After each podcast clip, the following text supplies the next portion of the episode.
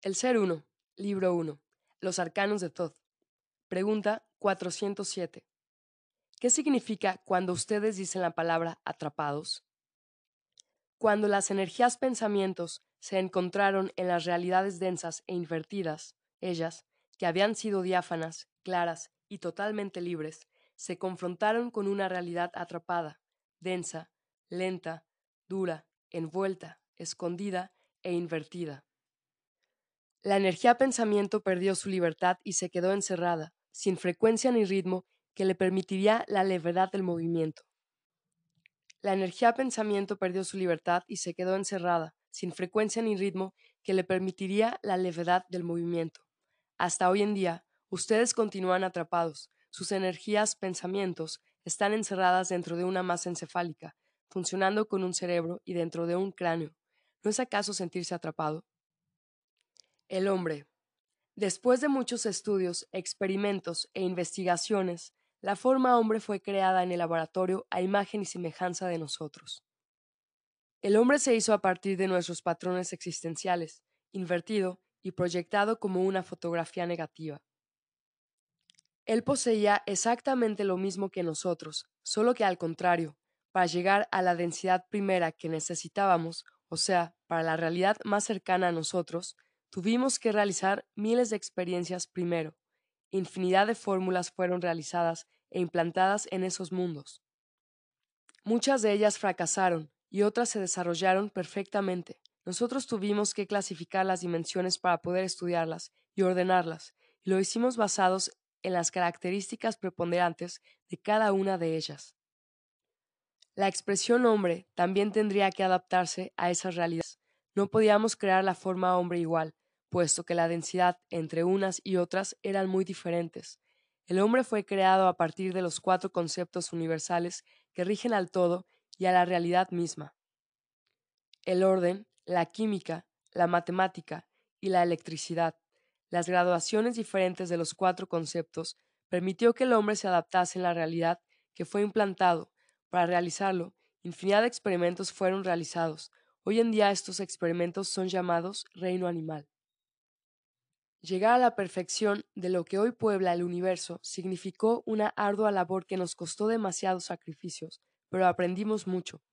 Como somos científicos, muchos de nosotros nos ofrecimos como voluntarios, porque solo experimentando y viviendo en la realidad densa pudimos entenderla, evolucionarla y elevarla.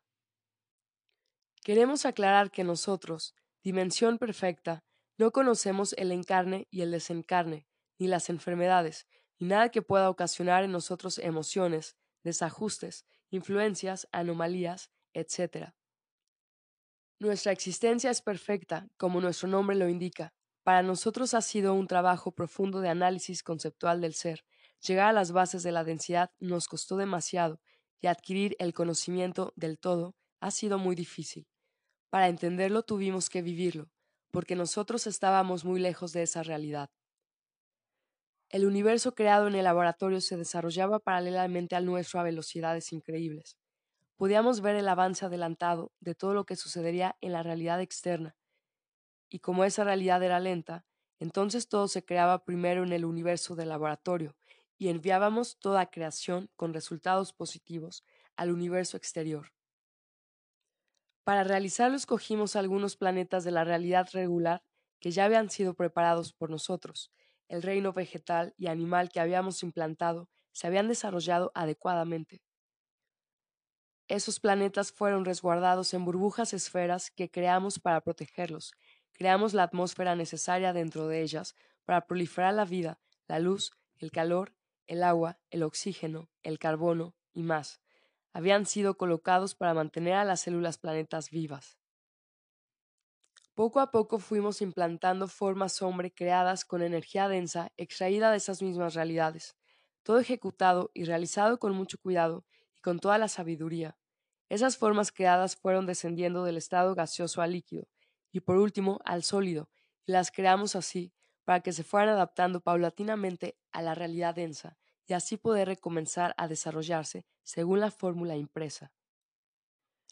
Cuando las fórmulas sólidas se desarrollaron según lo que nosotros queríamos, notamos que la energía pensamiento no avanzaba de acuerdo con su realidad. La energía pensamiento estaba estancada, no avanzaba ni funcionaba, no tenía la velocidad esperada dentro de la masa encefálica. El pensamiento de la forma hombre estaba retrasado, no se desarrollaba de acuerdo con la evolución. Habíamos creado un hombre lento y casi robotizado. Por su falta de evolución y por la densidad de sus pensamientos, la masa encefálica había ocasionado un desfase entre la energía sutil, cerebro, y densa, masa encefálica. Hicimos lo imposible para mejorar la evolución de la forma hombre, pero nada dio resultado. La energía pensamiento no desarrollaba, no avanzaba, no tenía continuidad y era regida por la sensación y el instinto. Sus necesidades eran primarias y animalizadas. Mientras tanto, las energías pensamientos densificadas continuaban atrapados en la oscuridad sin saber a ciencia cierta qué les sucedía. Teníamos que llegar a ellos de alguna manera. Estudiamos la situación y entendimos que, para unir a la forma hombre y a los densificados, primero teníamos que lograr la comunicación, y para hacerlo debíamos evitar la disfunción entre la masa encefálica y el cerebro. Para ello, debíamos desarrollar primero el cerebro, infundiéndole combustión alciática grabada. Para poder efectuar la comunicación, llegamos al entendimiento de que la única manera de hacerlo era encarnándonos en los cristales de las energías pensamientos densos, para poder descender y colocarnos en la masa encefálica para ayudarla a evolucionar. Para poder efectuar la comunicación, llegamos al entendimiento de que la única manera de hacerlo era encarnándonos en los cristales de las energías pensamientos densos, para poder descender y colocarnos en la masa encefálica y para ayudarla a evolucionar. Para ello, debíamos bajar el voltaje, ritmo y frecuencia de nuestras energías pensamientos, entrar en la esfera forma hombre. Solo de esa manera nos comunicaríamos con los densificados recuperados. El hombre forma también fue preparado para recibirnos. Se colocó en la parte central del cerebro un cristal que serviría para albergar nuestras energías pensamientos y a los densificados que iríamos recuperando. Ese cristal haría el trabajo de un catalizador, y la comunicación mental entre los voluntarios identificados se realizaría con una determinada modulación y frecuencia. Así, la vibración de ambas partes no estaría tan densa como era de esperar. Muchos se ofrecieron como voluntarios. Si lográbamos tener éxito, podríamos recuperar a los densificados. Este descubrimiento técnico, este plan a realizar, fue la única forma que encontramos para recuperar a nuestros hermanos que se encontraban perdidos y densificados. Todo estaba listo en el laboratorio y nosotros también. La burbuja esfera de nuestro laboratorio se encontraba perfectamente adaptada a los acontecimientos. La forma hombre, que vivía ya en esas realidades, estaba ajena a esta experiencia. La transferencia de energía-pensamiento se realizaría por intermedio de la frecuencia vibratoria, o sea, de la electricidad. El experimento. Al bajar la vibración, la frecuencia y el ritmo de las energías pensamientos de los voluntarios, conseguimos que la electricidad bajara de amperes y al hacerlo, la energía pensamiento de los voluntarios se transformó en una energía lenta y densa, igual que la forma hombre. La comunicación de los voluntarios con la forma hombre y con los densificados debía realizarse a través de la frecuencia. No había otra manera de hacerlo, pues las ondas vibratorias se encontraban en el mismo ritmo de acción. Aquí comenzó la verdadera recuperación de las energías pensamientos densificadas que se habían quedado rezagadas en el todo. El orden del experimento era el siguiente. Primero, los voluntarios debían descender y encarnarse en el cristal de la forma hombre. Segundo, una vez hecho esto, tenían que comunicarse con los densificados y ayudarlos a salir de la densidad, encarnándolos en el cristal de la forma hombre. Una vez que los densificados se encontrasen dentro del cristal, los voluntarios impartirían para ellos el conocimiento y entendimiento de la realidad universal para actualizarlos a través de las enseñanzas. Con ello elevarían y actualizarían la frecuencia y vibración de sus energías pensamientos. Los voluntarios serían los mediadores entre la realidad densa y el laboratorio de la realidad perfecta. De esa forma, los densificados recuperarían la memoria cósmica y podrían evolucionar y elevar. Tercero, después de ese proceso, los voluntarios a través de la frecuencia eléctrica tendrán que codificar nuevamente a la energía pensamiento de los densificados, pues ellos no tenían continuidad ni correlación. El trabajo que los voluntarios estaban haciendo con este experimento y sacrificio era reestructurar la energía forma hombre pensamiento densificado, pues ellos habían roto el cordón umbilical con el principio único, y al reestructurar esos pensamientos, los voluntarios habían creado un nuevo principio único. La dimensión perfecta para las energías densificadas se habían convertido en un principio único. Eran ellos mismos, invertidos. El trabajo de recuperación. Nosotros habíamos creado un universo paralelo al nuestro. Este era microscópico y se encontraba en el laboratorio. Para esas energías pensamientos, nosotros éramos seres gigantescos, jamás sospecharían que nosotros estábamos observándolos y estudiándolos. El universo microscópico se desarrollaba a velocidades increíbles, por lo tanto, se encontraba mucho más adelantado que el nuestro, que se desarrollaba según nuestros parámetros de vibración, frecuencia y ritmo. A través de ellos podíamos tener la visión global de lo que sucedería con nuestro universo. Todo lo que experimentábamos en el laboratorio y daba buenos resultados, lo repetíamos con el nuestro, solo que la plasmación era más lenta. Las otras burbujas esferas que tenían el mismo problema, al saber de nuestro éxito, hicieron lo mismo y crearon otros universos paralelos. A través de la electricidad y de la frecuencia vibratoria, comenzamos a transferirnos y encarnarnos en la forma hombre de laboratorio. Nuestras energías pensamientos, o sea, nosotros mismos, comenzamos a vivir a través de la forma, y fue entonces cuando el verbo se hizo hombre. Fue entonces también cuando la forma hombre adquirió el espíritu, o mejor dicho, el pensamiento correlacionado y continuado. Minúsculos y diminutos, nos encontramos viviendo en un universo totalmente extraño y muy diferente. Estábamos encarnados en el cristal, y a través de él podíamos percibir absolutamente todo lo que acontecía en nuestro entorno. Adquirimos la habilidad de poder salir y entrar cuantas veces quisiéramos. La forma hombre nos albergaba, y así también, al conocerla de dentro hacia afuera, pudimos evolucionarla rápidamente, preparando el terreno para recibir a las energías pensamientos densas. Así comenzamos a ayudar a nuestros hermanos y a curarlos en la eternidad de la existencia. Toda la experiencia que obteníamos en la forma hombre de laboratorio la trasladábamos a la forma hombre de nuestro universo. Salíamos de la forma hombre externa y nos encarnábamos en la forma hombre del laboratorio y viceversa. De esta manera evolucionábamos y elevábamos los dos universos. Como la experiencia adquirida en el laboratorio era más rápida y adelantada, cuando encarnábamos en el exterior, ya sabíamos lo que acontecería.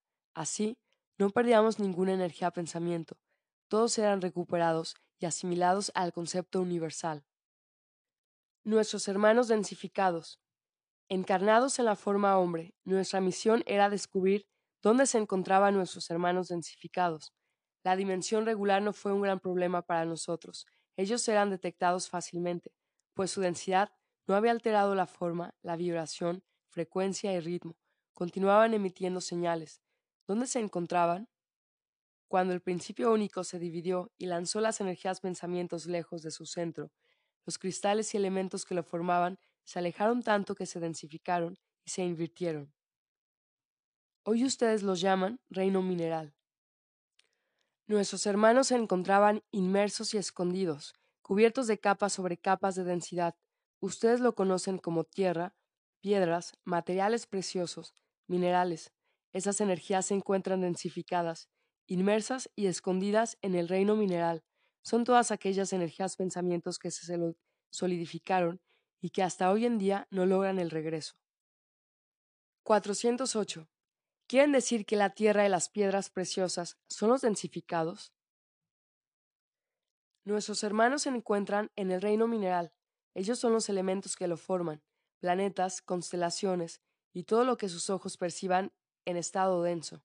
Ustedes los llaman universo, nosotros energía pensamiento densificada. Nosotros formamos a los vegetales y animales en el laboratorio, con nuestra propia energía, para luego implantarlos en la realidad densificada. El reino mineral es la condensación y la inversión de la energía que se encuentra atrapada hasta el presente. Si ustedes toman un carbón y lo van puliendo, encontrarán en su centro un brillante maravilloso. Para nosotros serán energías pensamientos densificadas. En el momento en que ustedes los liberan, puliendo el carbón, la energía pensamiento densificada se libera y se mezcla con otros elementos que pululan en el aire, o sea, en el oxígeno. Ustedes los respirarán y los absorberán, albergándolos en sus cerebros, y es ahí donde estas energías realmente se recuperarán. Así, ustedes podrán no solo trabajarlas, sino elevarlas para que ellas puedan regresar al origen de su existencia. Lo mismo sucede con el planeta Tierra. Es un brillante cubierto por elementos condensados. En su centro existe la ciudad interna, y si ustedes pudieran verla, se encontrarían con la persona más maravillosa de sus vidas. Verían al brillante más extraordinario que ustedes puedan imaginar. 409. ¿Quieren decir que los hombres que trabajan en las minas están recuperando energías pensamientos? Así es. 410. ¿Y los elementos como el petróleo o el gas son también energías pensamientos? Todos somos energías pensamientos densas o sutiles. Todos nacimos del principio único. Somos sus hijos, formamos su mente y su cuerpo. 411. Entonces el planeta Tierra tendrá que pulirse como lo hacemos con las piedras preciosas.